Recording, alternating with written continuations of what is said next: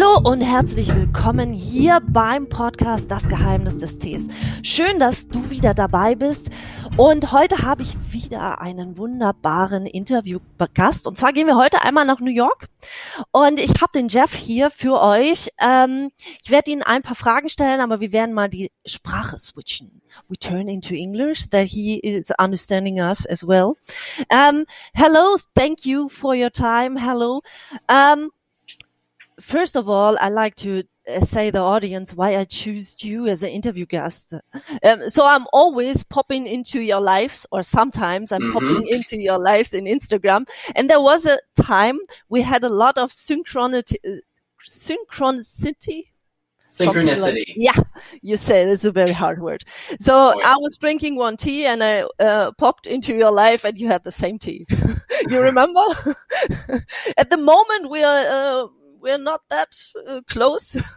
but because I have a black tea today and you have a oolong.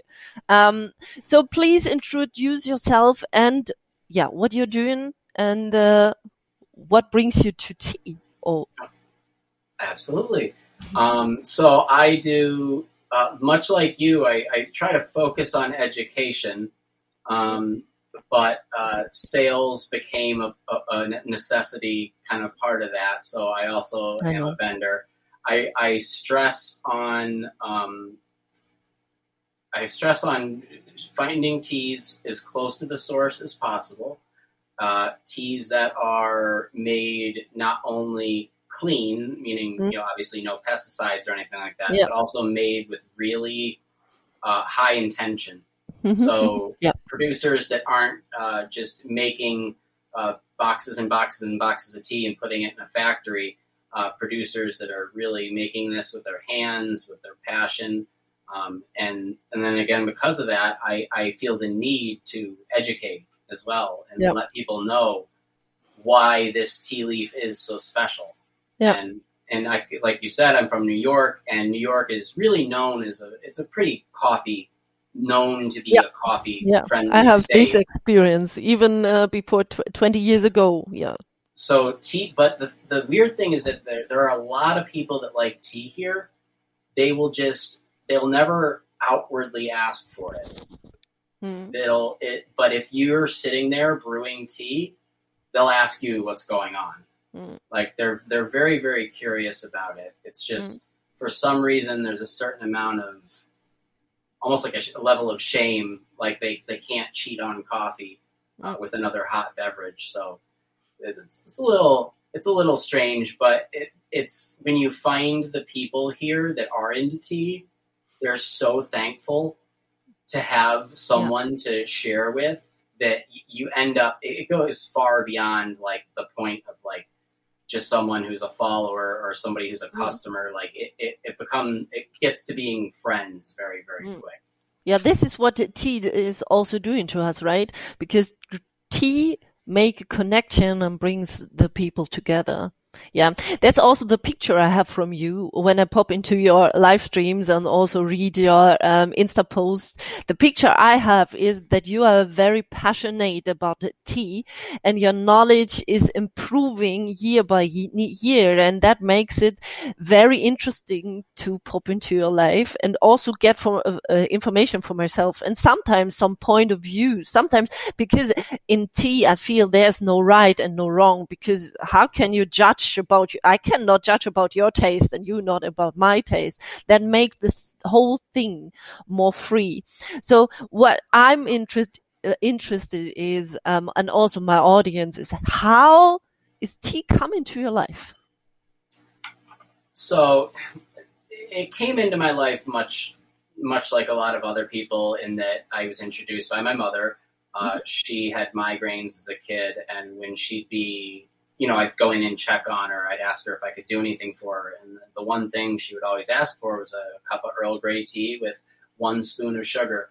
Mm-hmm. Um, and she always, you know, she made me feel special. She'd always tell me that, you know, I made it the best. So, you know, me making her tea made her feel better. So mm-hmm. from the get go, I had a connection to tea that was um, very, very meaningful. It had intention to it. Um, but I didn't know it as that until like much much later in life. Um, I'm a diabetic, so you're you're asked to kind of steer away from things that have a lot of sugar. So Mm. obviously, tea is is something that is, is encouraged to enjoy. Um, but you know, the things that were available to me were the basic, basic Earl Grey, and this is back. I grew up in the '90s, so like you know, Earl Grey and, and, and what you'd get as your pitcher of iced tea in your fridge, it was indiscernible what even kind of tea it was. Mhm. Um, but in my early teen years, I uh, would always ride my bike down into town, and there was a nice, uh, nice Chinese food restaurant owned by an all Asian family. Mhm. And uh, they would serve you when you sat down. They'd put down a pot of tea, and throughout the whole time you're there, they would just keep checking on it and they keep refilling it. And for some reason, I just I, it, it, the taste of it was just different from anything I had experienced. So I just would keep uh, keep drinking it, keep drinking it, keep drinking it. And then one after after going there for months, uh, I finally asked them. I, I was like, "My mom has tea." I go, "But it, it it's nothing like this." And and the the owners just got this hugest smile on their face, and they were like, "Oh, this is oolong tea." I'm like, Yeah. "Whoa, what is this?"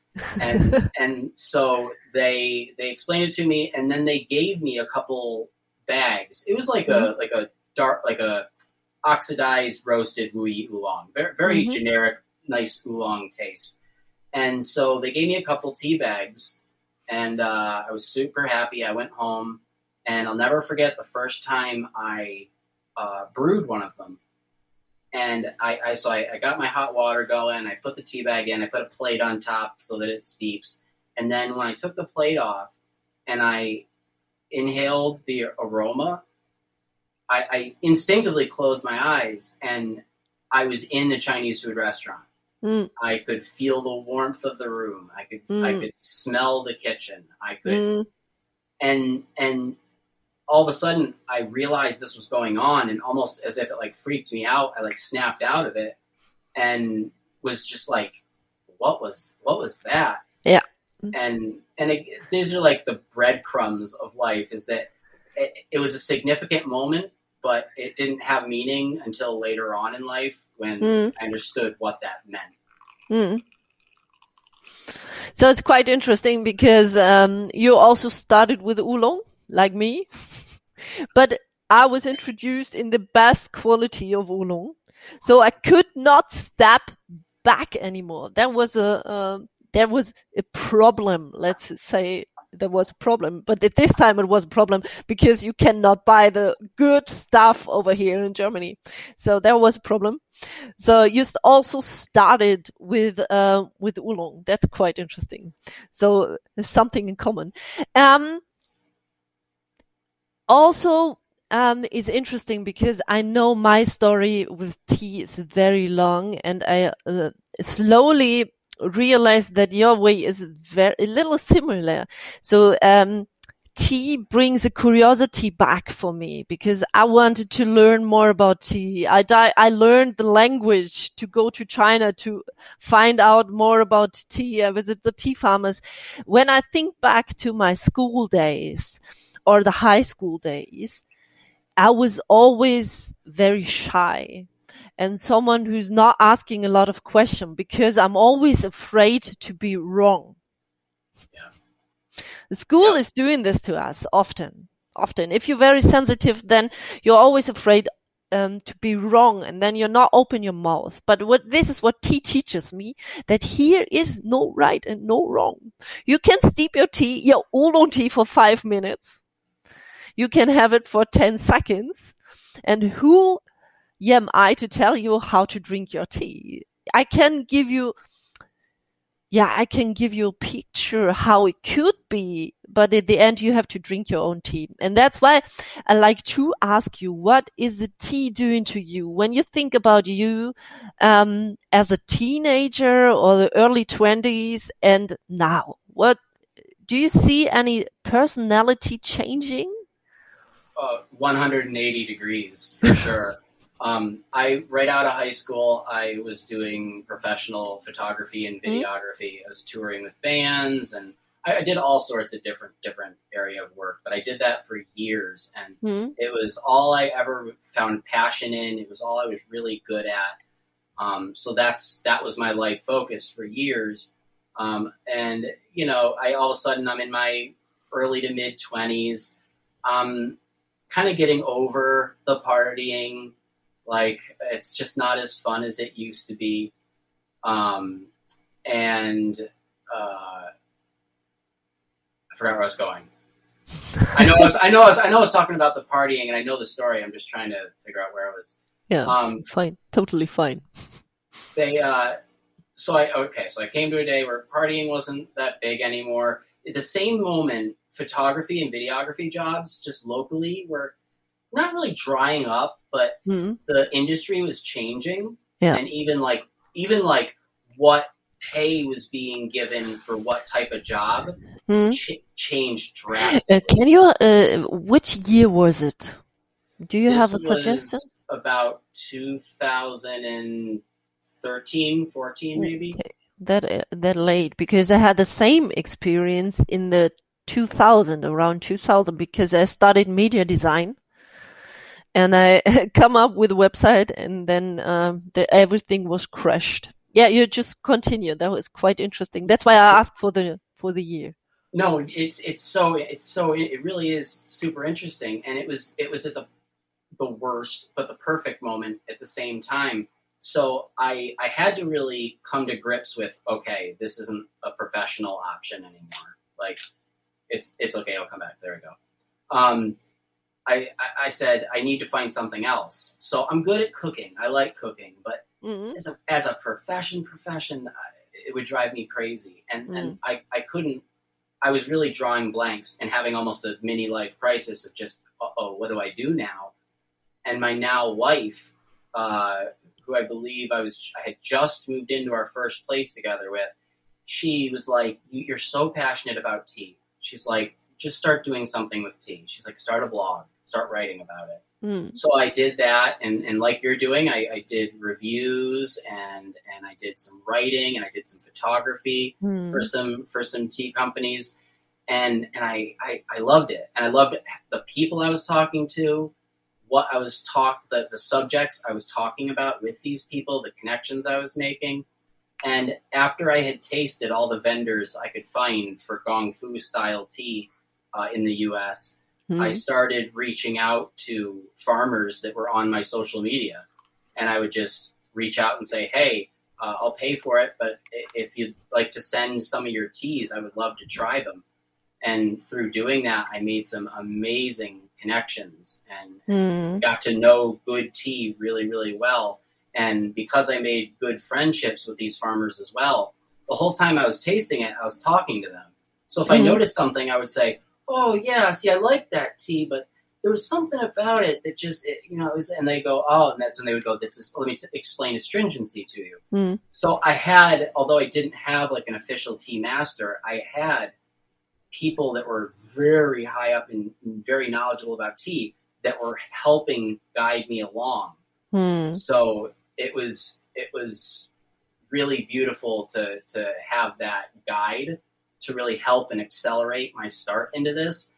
And after not after too long, they a lot of the producers started asking me to sell their tea. Mm. Um, I had no interest in in, in online retail. I, tea was just a big passion. I love to drink it, but again, I don't really know anything about sales.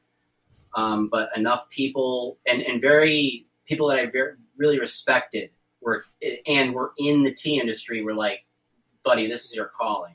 Like this Mm. is this is what you need to be doing." And there Definitely, started definitely. but years down the road i finally understood that and this is i'm sorry this is the full answer to your question is that i had been my whole life pretty much most people's lives you're looking for your purpose Mm. and i thought i had found my purpose with the photo video work and for years it proved to be true but Mm. all of a sudden i got to this turning point i had nothing and i felt like i had nothing but Yeah. it just needed to be pointed out to me that that tea was there. tea had been there all along, Mm. and I had been training Constantly, yeah. myself. I've been training myself for this profession. I mean, so when I came down to the table and said, okay, is this a possibility? I can do my own photos, I can do my own videos, I can do my own promotion, I can do my own writing, I can design the web page myself, and not just because I think I can, because I've actually done it professionally. Yeah. Yeah. So, and because I was when I started, when I had the idea to start the store and made the Hmm. okay, I'm gonna do this. I reached out to a lot of the people I was buying from that I learned so much from. And I wanted, I told each of them, I wanted them to know that to not feel threatened by me doing this. That if nothing else, you're the one who really showed me that this is something that's possible and showed me the way. So I am not trying. I have no intention of stealing a sale from someone else Mhm. at all. I just want there to be more good tea and for more people Spread more tea, more good tea. The same, yeah. This is this comes very close. huh? What I also really like about you is that you're very authentic. This is a password at the moment in every spiritual uh, newsletter and paper and whatever, but it is so. I know there are a lot of people making kung fu cha or um, presenting Chinese teas, and they dress up like Chinese Yep. to sell Yeah. better teas. And I'm not saying it is wrong. There's no judgment behind it.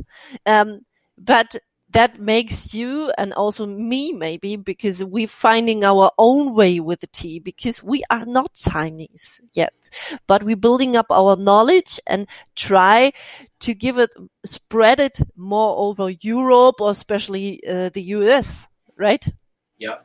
I realized pretty early that that the more I tried to emulate something, Hmm? the more I'd fail. Yeah. So I, I would I would try. I you know I would I would I did a couple tastings in the beginning where it was very attentive, very very Mhm. robotic, very little talking except for what I say. No one, everyone had to kind of be quiet while I was Mhm. doing my thing. And then it, it, you know, I realized that that wasn't working or wasn't doing what I wanted it to do. So I Mhm. started doing things like talking to people and being like, after they sip it, go, "Oh, do you like it?" They go, oh, "Okay." Oh, what what do you like about it? Hmm. What don't you like about it? And then just kind of opening that up. Yeah, and also you get a lot of feedback. You get a lot of feedback for your teas. You get a lot of stories for your for new tea sessions and so on. And this is also what I'm li- like. Um, I also re- re- remember that I started uh, to dress up with a tea pal or with an uh, clothes, but it's always because I'm one meter eighty seven, so I'm very. I'm very high, so normally Chinese clothes looks a bit strange on me. Let's say so.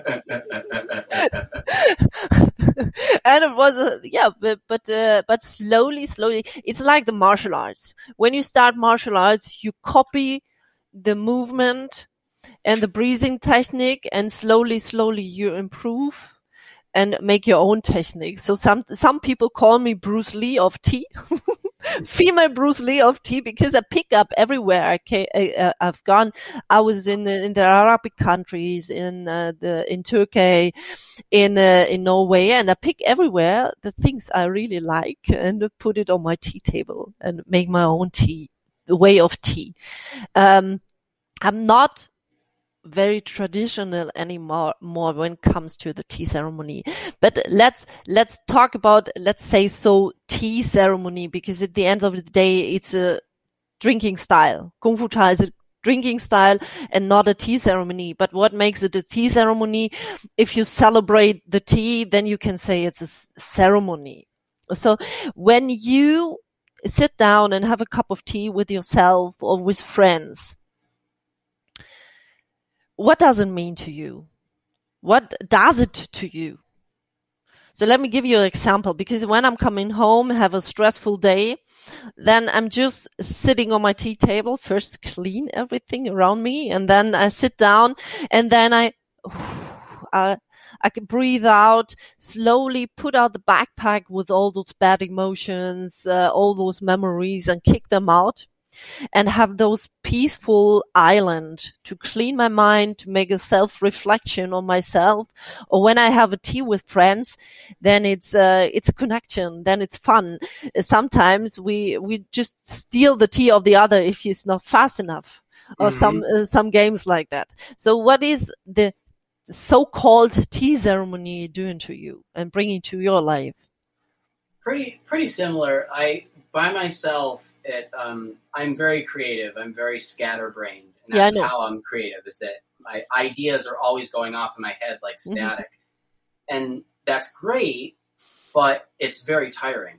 And oh yeah, and sometimes a lot of the time you just want that silence. Yeah. And there's there have been have been very few things in my life that have been able to stop that mm-hmm. thinking.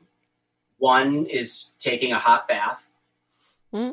The sound of the rushing water and everything, it's it just it, it d- disrupts my vibration enough mm-hmm. to let me just be. The other is gong fu cha. It, it I I'll never forget. People they explain to me why you brew tea this way, and I go, mm. okay, okay, I get it. And they go, here are some of the tools we typically use to do it. And I go, okay, okay, I get it. But until I've sat down in my own place by myself, and I sat there with all of it together, and I did a, a session by myself, I, I, soon realized that everything was silent. There, mm. For some reason, my brain respects this tea table. It yep. knows that when I sit down here, it's either it, it, or it's it's either it's just tea time yeah. So that's we're just doing tea and that's it, and that's the that's the beauty and point of it. Yeah. Or like you said, if it's with friends, it can mean something completely different. Um, yep. Tea can help someone, a friend who's sad. Tea can yeah. help mend.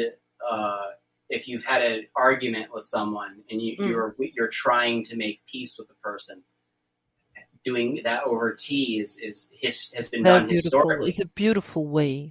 Yeah. So and but then on the other side, to not be so humdrum, it it can also uh, sometimes it it your energy.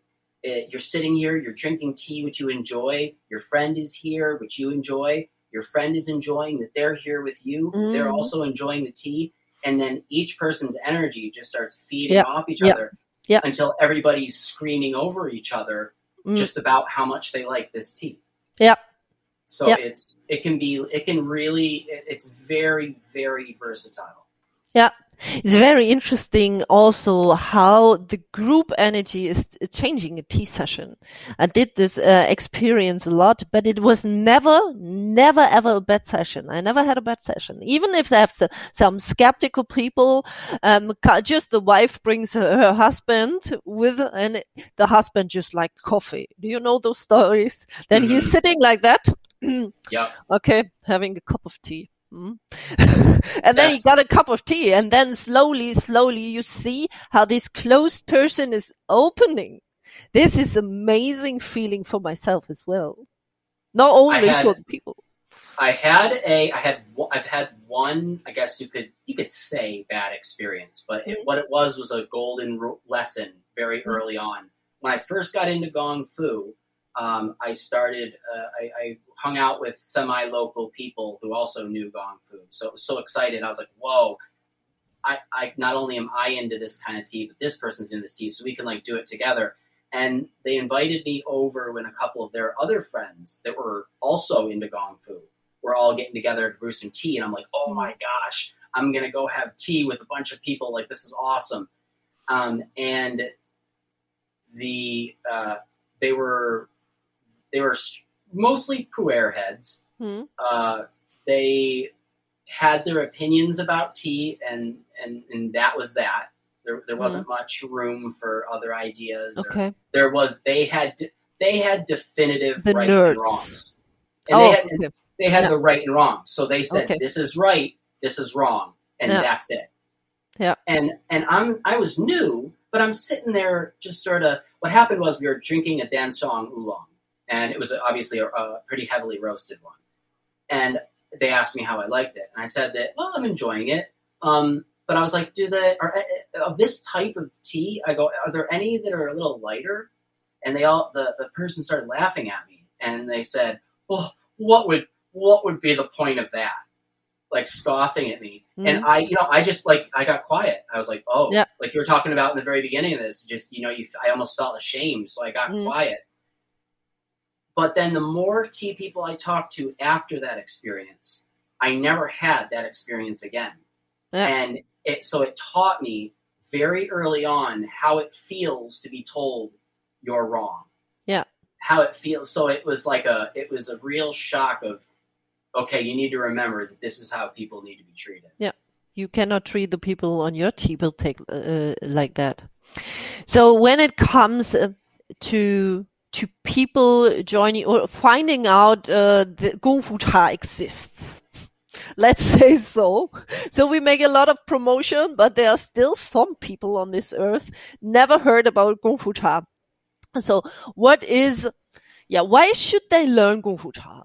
Why it's necessary? it is, uh, in my opinion, it is.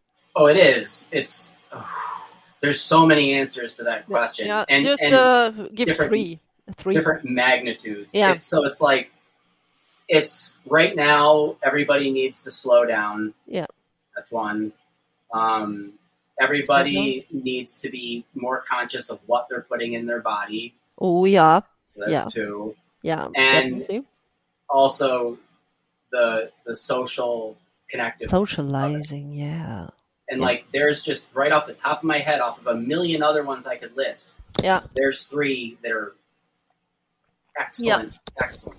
yeah. For me, I would uh, definitely add uh, the psychological effect when you're having a cup of tea with yourself, because at the moment, and especially in this time, you can. And I uh, I showed it on the tea festival in Berlin, and also showed it uh, in front of the the a big church in Cologne. I was just sitting down and having a cup of tea.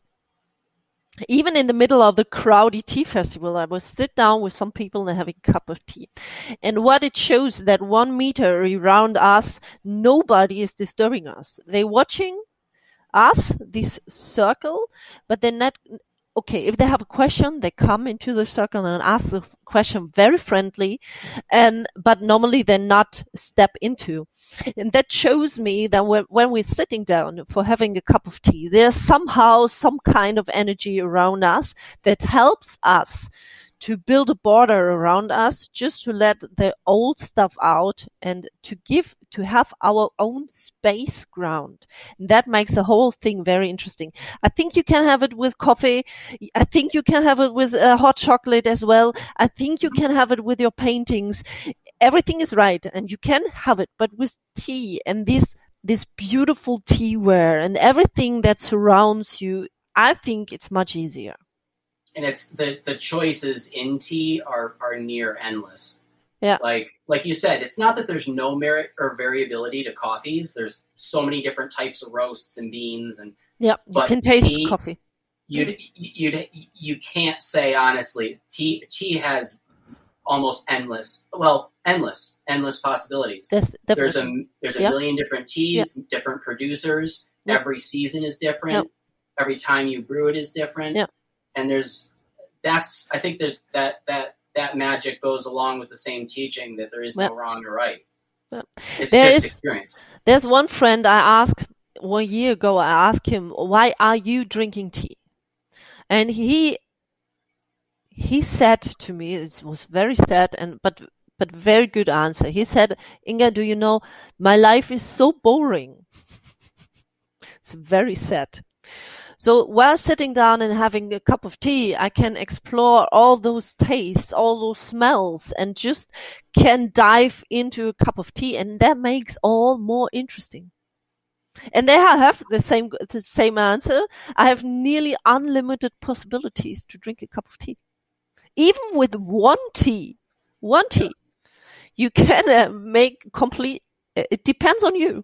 If you're not in a good mood, the tea tastes different. If you're in a good mood, the tea will taste different. If you add hot water, it tastes different than with cold water. Then you can have a cold brew, you can have a hot brew, uh, a hot brew. Then you can make dry brewing, you can make wet brewing. You can choose a clay teapot or porcelain teapot or a glass teapot, whatever. You can, even with one tea, Yep. you can play around so much. So when when you have a beginner um uh, just um popping into your uh, into your shop and uh, what is the tea you suggest for them? Where they have the where they can really do nothing wrong with. If they just put hot water over if it's 100 degree don't worry. If they put 50 degree over it don't worry every t- uh, the tea tastes what is a tea in your shop that you would recommend De- I would definitely go Taiwanese oolong. definitely yeah Um, i'm on your site I, I, I, firmly believe that of every tea type, you could probably find a tea that would that Yep. would, cre- that would please most of the crowd. But Mhm. especially like a Taiwanese oolong, because of the ball roll, as long as it's a well produced one, Yeah. then it they if a if a Taiwanese oolong, even a light roast, is well made, it'll stand up to heat. It'll stand up to time. Uh, it's not overly hard to brew. Yeah. Uh, you can use a little less, a little more leaf, and you can still kind of get the gist of it. you can put it in a glass tray and it's not changing so much let's say so and even in a kitchen you can put it there for a day and it's not improving too much it is improving but not too much yeah taiwanese Yeah. oolong is a good choice huh? and they're always sweet. I mean, they're sweet. They're they're naturally sweet and creamy, which Yeah. most people are familiar with Yeah. sweet and creamy. So it's not even like oh they just like things that are sweet and creamy. No, but sweet and creamy are two very familiar sensations. Yeah. And if, if for the most people has it's a good start yeah. And uh, another. Oh, go ahead. yeah no go on I another one say some no, just sometimes some weird, weird little I felt to add is that sometimes with tea, if I see somebody isn't getting it or they're struggling with their own head, I'll notice that sometimes it's because they're trying to name the tea its flavors as food. They're, Mm. they're only they're trying to. Does it taste like cantaloupe? Does it taste like? And Mm. sometimes you just go forget about food. Mm. Take a sip. What's the first thing that comes to your brain? Yeah. Is it a Very good. word? Is it a Yeah. picture? Whatever that is, for me it's a color identify it.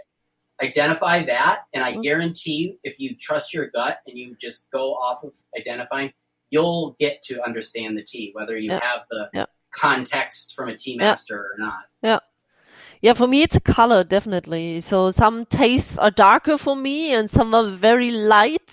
And then so I'm I'm having it in, in in colors often. But I also so like Mei Leaf is always doing. He finds some taste in the tea. Um, I could not find. I don't know what he's eating all the day.